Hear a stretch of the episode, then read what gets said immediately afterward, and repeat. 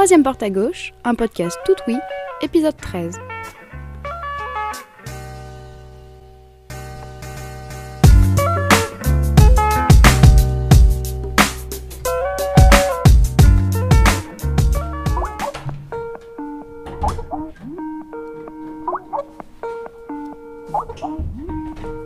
C'était mon Ouais, allô 154e visio du confinement. Pourtant, je m'étais juré au début de ne pas en faire, car soi-disant, je ne suis pas du genre à céder à la mode. Pipo, hein, je suis pire que tout. J'ai craqué après seulement une journée de confinement. Euh, bref. Ouais, t'es sur tes projets là encore? Comme à chaque visio, on a eu des problèmes de connexion, ça coupait tout le temps. Euh, J'arrivais parfois à distinguer des bribes de phrases par-ci par-là, euh, quand le micro n'était pas coupé. Alors après, il a fallu gérer en plus le cadre de l'image, et là je vous parle même pas des visios à plusieurs. Euh, N'empêche que ça reste dingue de pouvoir discuter avec quelqu'un, de se voir même à l'autre bout du monde.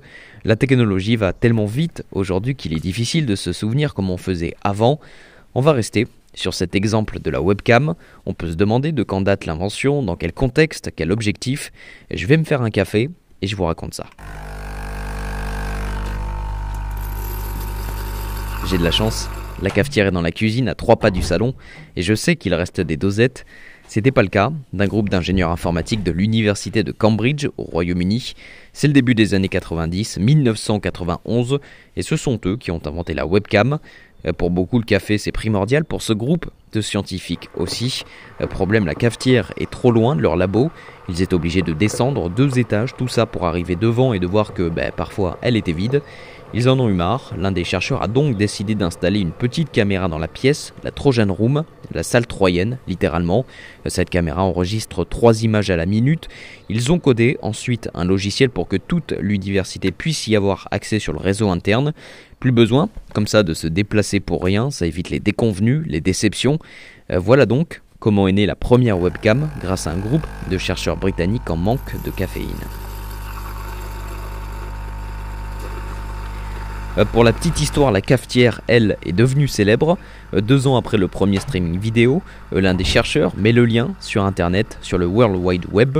Le streaming va rester diffusé pendant 10 ans jusqu'au début des années 2000. Le site aura attiré près de 3 millions de visiteurs. Aujourd'hui, les chercheurs se souviennent avoir reçu des mails depuis la Chine ou le Japon leur demandant s'ils pouvaient installer une lumière au-dessus de la cafetière pour qu'elle puisse être vue tout le temps et malgré le décalage horaire.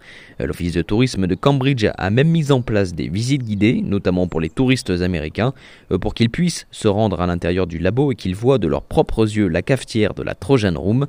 Et puis le labo a dû déménager ailleurs dans Cambridge. Euh, La cafetière a été mise aux enchères, 71 offres, et elle a été vendue à près de 5000 euros. Euh, L'histoire aurait pu s'arrêter comme ça, mais non. La cafetière a été achetée par le très célèbre Der Spiegel, un titre de presse allemand, qui a remis la cafetière en service dans leur rédaction. Euh, Voilà donc la petite histoire derrière l'invention de la webcam. Je finis mon café, je me lave les mains et je repars pour mon 155e visio du confinement. Et je vous laisse, à plus tard.